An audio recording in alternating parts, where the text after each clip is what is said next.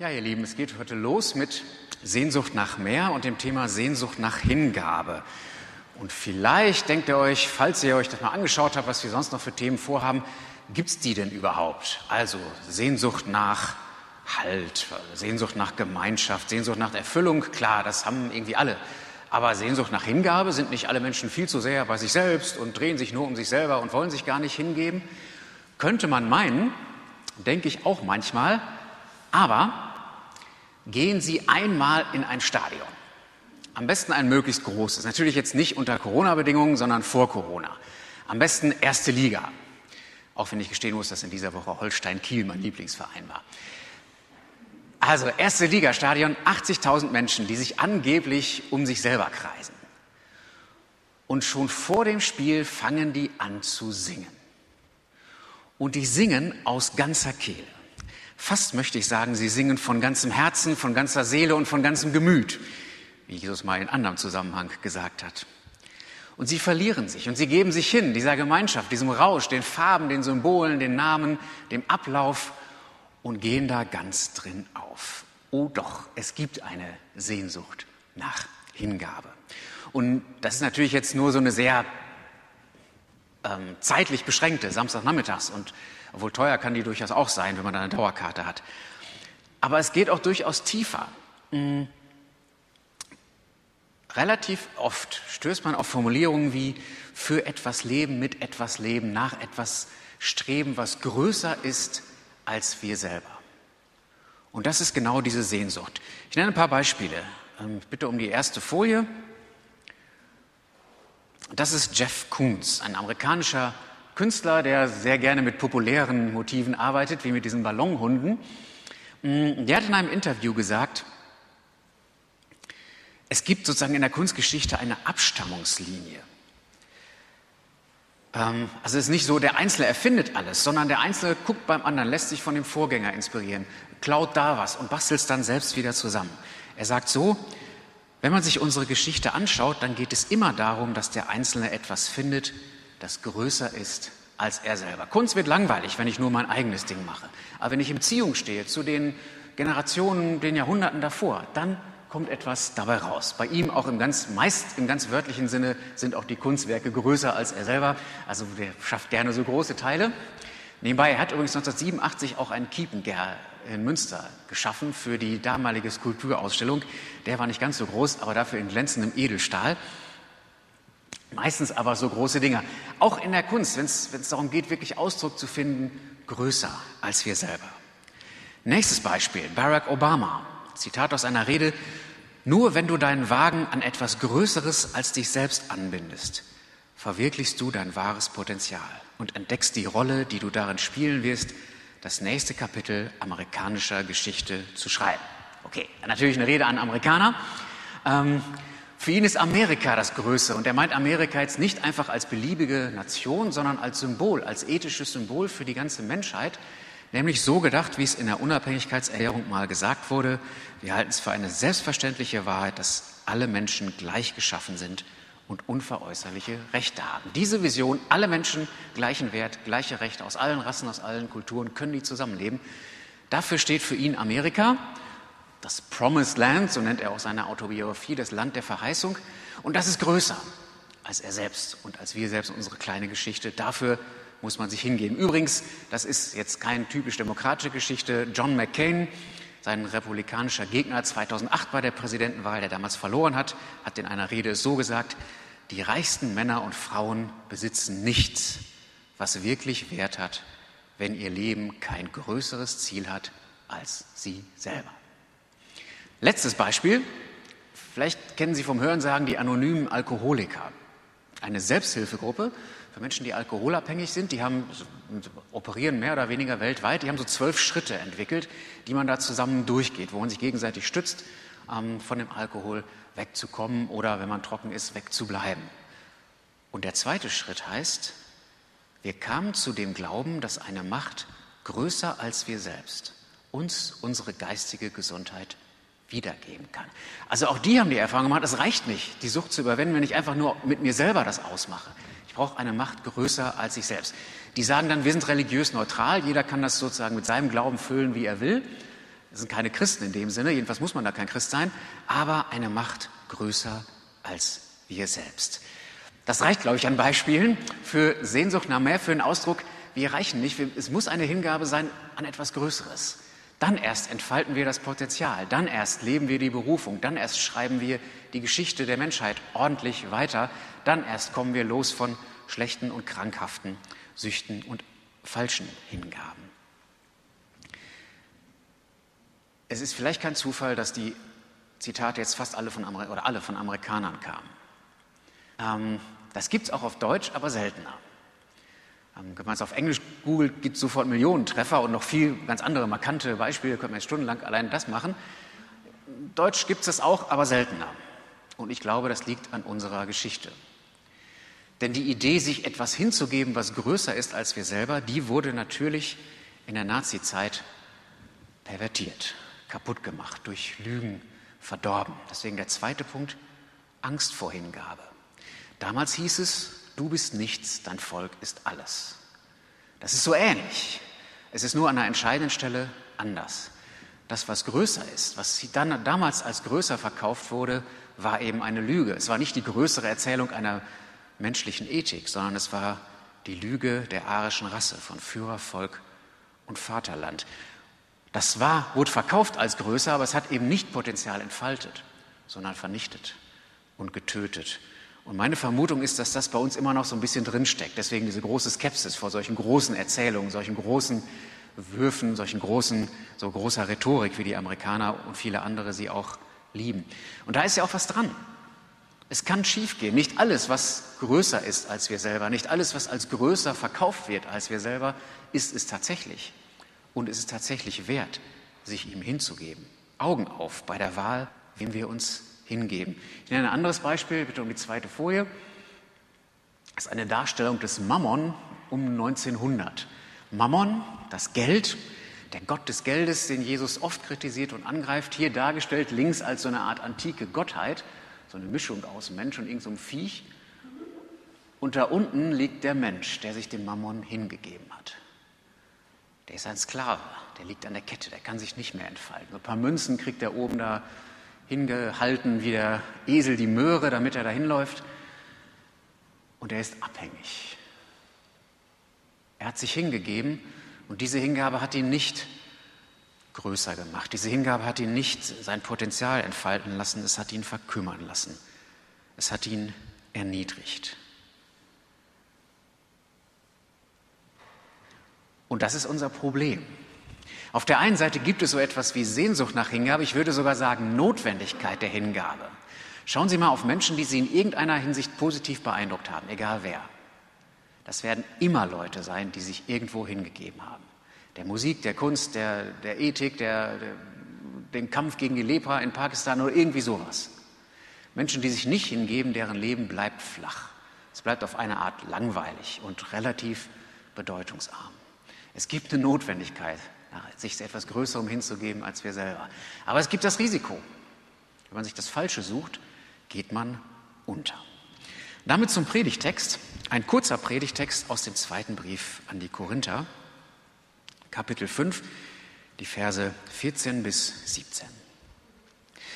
Denn die Liebe Christi drängt uns, da wir erkannt haben, dass einer für alle gestorben ist und so alle gestorben sind. Und er ist darum für alle gestorben, damit die da leben, hinfort nicht sich selbst leben, sondern dem, der für sie gestorben ist und auferweckt wurde. Darum kennen wir von nun an niemand mehr nach dem Fleisch. Und auch wenn wir Christus gekannt haben nach dem Fleisch, so kennen wir ihn doch jetzt so nicht mehr. Darum ist jemand in Christus, so ist er eine neue Schöpfung. Das Alte ist vergangen, siehe, Neues ist geworden. Der dritte Punkt ist, warum Jesus der Richtige ist. Paulus schreibt, beschreibt das christliche Leben als wir leben nicht mehr uns selber. Wir leben Jesus. Wir leben dem, der sich für, hin, für uns hingegeben hat. Und das ist jetzt erstmal das ganz Unvergleichliche bei all diesen Herren. Wer soll das sein? Größer als wir selber? Der Allergrößte ist natürlich Gott. Klar. Denn Menschen kommen und gehen. Familien kommen und gehen. Fußballvereine, Nationen, Supermächte kommen und gehen. Auch Unternehmen, Organisationen, auch Kirchen in einer bestimmten Form kommen und gehen. Gott bleibt. Er ist ganz oben. Wem sollte er sich hingeben? Er hat ja keinen mehr, der größer ist als er. Er hat auch nicht die Nötigkeit, sich hinzugeben, um sein Potenzial zu entfalten, weil er sowieso entfaltet ist. Er hat alle Bedeutung, er hat jede Unsterblichkeit, sowieso schon. Da kann er sich, es gibt keinen Druck bei ihm, sich irgendjemand hinzugeben. Und trotzdem, Jesus gibt sich hin für die Kleineren. Er gibt sich sozusagen nach unten hin für uns. Das ist seine Liebe. Das ist das Einmalige. Das ist dieses ganz Besondere, was ihn von all den anderen Herren unterscheidet. Er gibt sich für uns hin und damit geht die ganze Geschichte überhaupt erst los. Da ist es auch dann nicht mehr egal, wie bei den anonymen Alkoholikern, welchem Gott man sich hingibt. Hauptsache irgendwas Größeres. Das mag pragmatisch für deren Arbeit funktionieren. Da will ich gar nichts, da machen die ja gute Erfahrungen mit und helfen Menschen. Ist ja eine tolle Sache. Aber wenn es um die letzten Dinge geht, reicht es nicht mehr. Der Gott, der sich uns selber hingibt, das ist das ganz Besondere. Ich bitte um die nächste Folie. Und wenn wir uns ihm hingeben, dann ist das nämlich deswegen nicht ein Opfer gegenüber einem halbfremden Gott. Wir geben uns nicht hin, um Versuch, zu versuchen, irgendwie noch eine Chance zu kriegen bei ihm. So wie so ein Schüler jetzt vielleicht beim Lockdown die Hausaufgaben nicht am richtigen Termin abgegeben hat und dann eine super, super nette Mail schreibt, um noch durchzukommen, dass er sie zwei Tage zu spät hochgeladen hat. Oder irgendwie mit Schielen auf Belohnung. Das ist es nicht. Es ist kein unfreier Gehorsam, der in erster Linie aus Angst vor Strafe gespeist wird. Es ist kein Wälzen auf dem Boden vor einem Götzen, der uns an der Kette hat, sondern wir geben uns dem Gott hin, von dem wir wissen, dass er sich uns zuerst hingegeben hat, von dem wir wissen, dass er uns liebt, von dem wir wissen, dass er uns vergeben hat. Es ist nicht wie ein Kriechen vor den Götzen, es ist eher wie ein Kind, was sich einfach in die Arme seines Vaters wirft. Diese Art von Hingabe. Er ist der Richtige und das wissen wir, weil er sich für uns hingegeben hat. Das ist das Einmalige. Und viertens, dann aber auch so ganz, wie unsere Hingabe aussieht.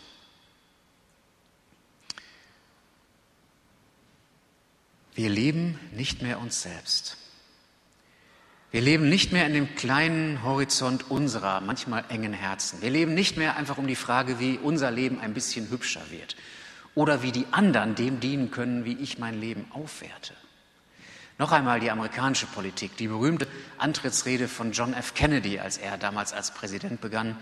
Da sagt er, frag nicht, was dein Land für dich tun kann, sondern was du für dein Land tun kannst. Die Hauptfrage, wenn man um sich selber dreht, ist, was kann mein Land, was kann meine Regierung, was kann meine Gemeinde, was kann meine Kirche, was kann meine Familie, meine Freunde, mein Gott, was können die für mich tun? Das ist die Frage, wenn man um sich selber dreht. Als Christen geben wir uns Gott hin. Das dreht die Leitfrage um. Was kann ich tun, um Jesus im Land, in der Politik, in der Gemeinde, in der Kirche, in der Familie zu dienen, um ihm zu folgen, um seinen Namen zu ehren, um ihn noch größer zu machen. Das ist dann die Leitfrage. Was möchte Jesus von mir? Worüber freut er sich? Vielleicht mit der Kinderfrage, was kann ich tun, damit er stolz auf mich ist? Was kann ich tun, um ihn zu lieben mit allem, was ich bin und was ich habe? Nicht als die Furcht vor, dem, vor den Götzen, die wir im Bild gesehen haben, sondern als das Kind, das in die Arme des Vaters springt. Vielleicht jetzt in der Corona-Situation, da gibt es natürlich die Versuchung. Wir sind alle wahrscheinlich ab und zu genervt. Wir haben vielleicht alle mal den Blues vorübergehend oder auch mal länger. Und da gibt es natürlich die Versuchung, das einfach irgendwo rauszulassen. Den nächstbesten damit anzu, ähm, wie vermeide ich das Wort mit K, sich anzuübergeben, ähm, der uns über den Weg läuft. Diese gereizte Stimmung noch mehr anzuheizen. Wenn irgendwo was in der Schule nicht läuft oder in der Kirche oder bei der Impfkampagne, immer sofort einen Riesenskandal rauszumachen.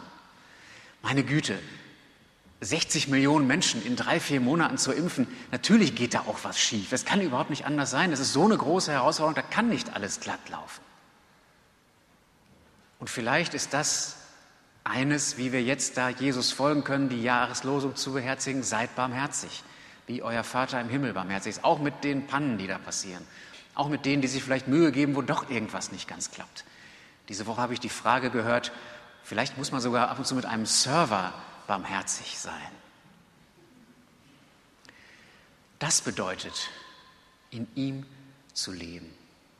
Der Vers 16 hier ist etwas eigenartig dann.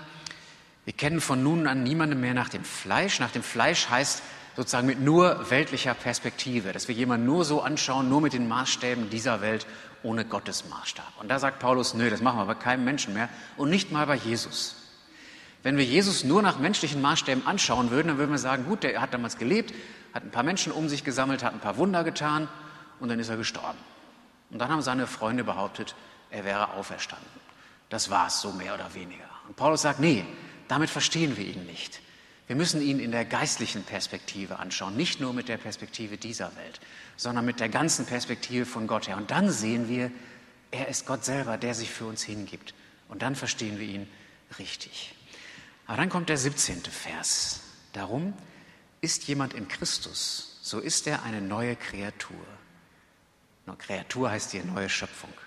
Das Alte ist vergangen, siehe, Neues ist geworden. Da möchte ich am Schluss noch mit drauf schauen, weil das, glaube ich, ganz gut veranschaulicht, wie das, was das für Folgen hat, wenn wir uns Jesus hingeben. Bitte um die Folie dazu. Das hat jemand mit einem Schmetterling verbunden. Ähm, ich möchte mal so sagen, es gibt, wenn wir an Jesus glauben, wenn wir getauft werden, gibt es eine objektive Seite. Es gilt dann einfach, dass wir mit ihm verbunden sind. Es gilt dann einfach, dass wir Vergebung haben, ob wir das spüren oder nicht. So wie unsere Staatsangehörigkeit einfach gilt, ob wir uns danach fühlen oder nicht. Aber es gibt auch eine subjektive Seite des Erlebens, des, wie man das im Leben dann auch füllt. Und da kommen wir zu Sehnsucht nach mehr, wie wir das stärker füllen können. Und ich glaube, je mehr Hingabe, desto stärker wirkt das. Der Schmetterling ist ja ein sehr faszinierendes Tier. Es gibt zunächst ein Ei und daraus kommt so eine Raupe. Und Raupen sind fette, kleine Tiere mit Stummelbeinchen. Also man mag die vielleicht auf eine Art süß finden, aber ähm, vielleicht auch nicht. Also die sind wirklich fett, die fressen die ganze Zeit, können sich nur so komisch fortbewegen und man könnte denken, was sind das für komische Kreaturen? Aber wenn die sich genug Fett gefressen hat, irgendwann fängt die Raupe an, sich zu verpuppen. Dann wird da so eine Hülle, so eine, so eine Haut drum gebildet, dann sieht die aus wie so ein vertrocknetes Blatt. Und irgendwann nach einer Weile geht das plötzlich auf, bricht das auf und da kommt da so ein wunderschönes, buntes, leichtes Wesen heraus, was dann etwas später über die Wiesen flattert und uns den Sommer verschönt. Übrigens auch ein Grund ist, gerade in der Stadt, die Gärten nicht zu überpflegen. Da möglichst wenig oder am besten im Haushaltsgarten gar keine Chemie dran zu machen und nicht alles wegzuschneiden, was ein bisschen wild aussieht, denn die brauchen diese natürliche Umgebung, die Schmetterlinge. Und dann sind das diese wunderbaren Tiere raus geworden, die flattern. Und geistlich können wir flattern. Vielleicht fühlen wir uns manchmal eher wie eine Raupe, Vielleicht wird auch der Lockdown-Bauch eher raupenähnlicher als schmetterlingsähnlicher. Und trotzdem glaube ich, dass wir in dieser Hingabe frei werden, um flattern zu können. Gerade wenn wir nicht mehr um uns selber drehen. Ich habe da als Jugendlicher mal einen Test gemacht. Ein paar kennen die Geschichte schon, aber ich erzähle sie trotzdem nochmal. Es war relativ kurz nach meiner Bekehrung. Ich ging zum Friseur, der hat irgendwas geschnitten, was mir nicht gefiel. Und dann habe ich gesagt, dann hatte ich das Gefühl, eine innere Stimme sagt mir, Volker, probier jetzt mal was aus. Du sagst, in deinem Glauben bist du frei vom Urteil anderer. Und das ist mit 14, 15 wirklich nicht so einfach. Das sind die empfindlichen Jahre, wo man natürlich extrem davon abhängt, wer, was so die Angesagten in der Schule über einen sagen und was, wie die so mit einem umgehen, ob man da gewertschätzt wird oder nicht. Das sind ganz empfindliche Jahre, was das angeht. Und ich hatte mich frisch bekehrt und sagte, du kannst jetzt flattern. Du bist nicht mehr die Raupe, die da unten kriecht und sobald einer sagt, oh Volker, was hast du denn da für eine Jacke an, ist aber nicht cool, die dann drei schlechte Tage hat. Also habe ich dem Friseur gesagt, abschneiden, zwei Millimeter. Es gibt Menschen, denen steht das. Ich gehöre nicht dazu. Ich gehörte auch damals nicht dazu. Aber das wusste ich auch. Aber ich wollte es mal ausprobieren. Schaffe ich das wirklich, damit in die Schule zu kommen, mir die Kommentare anzuhören? Was ist da denn passiert? Was ist denn dein Friseur vom Beruf? und trotzdem entspannt zu bleiben. Und wisst ihr was? So schlimm war es gar nicht. So schlimm war es gar nicht. Dann sagt der eine andere was, ein paar andere, oh, darf ich mal? Und dann nach zwei Tagen ist das Thema sowieso durch. Wir können flattern. Wenn wir nicht darum drehen, wie schneide ich jetzt ab? Wenn wir nicht darum drehen, oh, was denkt der von mir? Wenn wir nicht darum drehen, wo stehe ich in dem Ranking von Schönheit, von Figur, von Coolness, von sonst was. Sondern wir, wenn wir darum drehen, wie kann ich Jesus verherrlichen? Okay, eine hässliche Frisur verherrlicht Jesus auch nicht unbedingt. Also, wenn ihr da auf eine schöne Frisur Wert legt, alles gut. Aber da können wir frei werden. Natürlich, das hat eine Minusseite. Es kann manchmal sehr unbequem werden. Barack Obama beschreibt das dann, dass seine Entscheidung, jeweils für ein politisches hohes Amt zu kandidieren, erstmal ein hohes Risiko hat. Das ist jahrelang härteste Arbeit. Das ist gerade im amerikanischen Wahlkampf, auch schon im Vorwahlkampf innerhalb der eigenen Partei, eine ganz üble Schlammschlacht, wo jeder blöde Satz, der einmal rausruft, wo die Familie, wo alles extrem an die Öffentlichkeit gezerrt wird.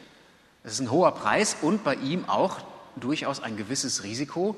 Also finanziell, das ist natürlich, dann verdient man erstmal nichts, du musst Sponsorengelder eintreiben.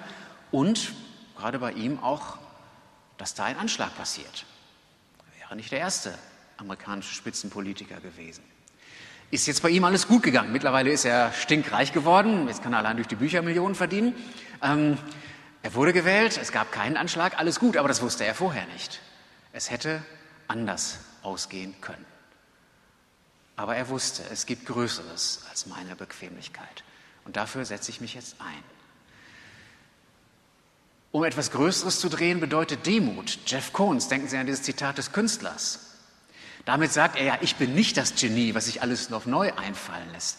Damit sagt er auch als Künstler, ich stehe nicht auf eigenen Beinen, sondern ich stehe auf der Schulter von Riesen, die vor mir gewesen sind. Und das macht mich aus. Es kostet ein Stück Demut. Wie gesagt, es kann einen Preis kosten und unsere persischen Geschwister wissen das und können davon Geschichten erzählen. Und trotzdem liegt darin das Geheimnis der Entfaltung. Das Geheimnis, wie Obama sagt, sein Potenzial zu entfalten. Das Geheimnis, wie McCain sagt, des wahren Reichtums. Das Geheimnis, wie Kohn sagt, an etwas wirklich auf eine große Art kreativ zu sein. Das Geheimnis, wie, wie die anonymen Alkoholiker sagen, loszukommen von Krankenabhängigkeiten und von falschen Unterwerfungen.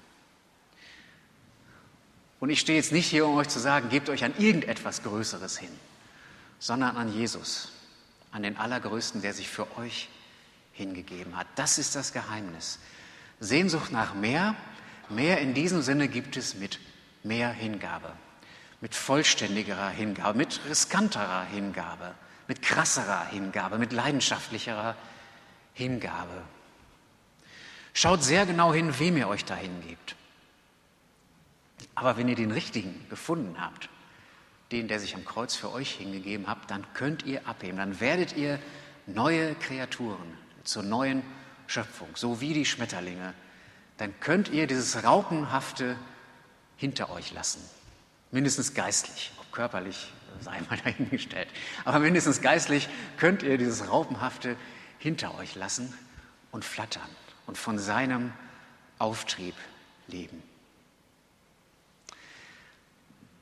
Aber wenn ihr sagt, oh nee, ist mir zu riskant, der Preis könnte mir zu hoch sein, ich mache das nur so, so ein kleines bisschen, das muss reichen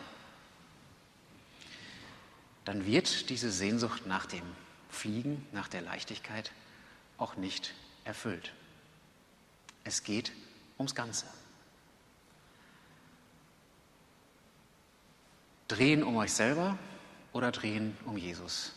Und mit ein Zehntel drehen um Jesus, mit sonntags morgens für eine Stunde drehen um Jesus, ab und zu so ein bisschen wird es nicht getan sein.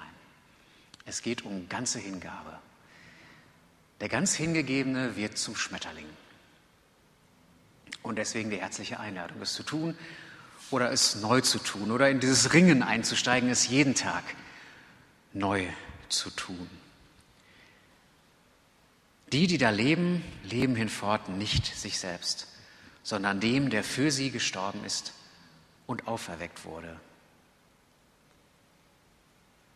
Darum ist jemand in Christus, so ist er eine neue Schöpfung. Das Alte ist vergangen, siehe, Neues ist geworden. Jetzt hören wir diesmal auf Englisch das Lied I Surrender, wo es genau darum geht, ich gebe mich Gott ganz hin. Und der Friede Gottes, der höher ist als unsere Vernunft, bewahre unsere Herzen und Sinne in Christus Jesus, unserem Herrn. Amen.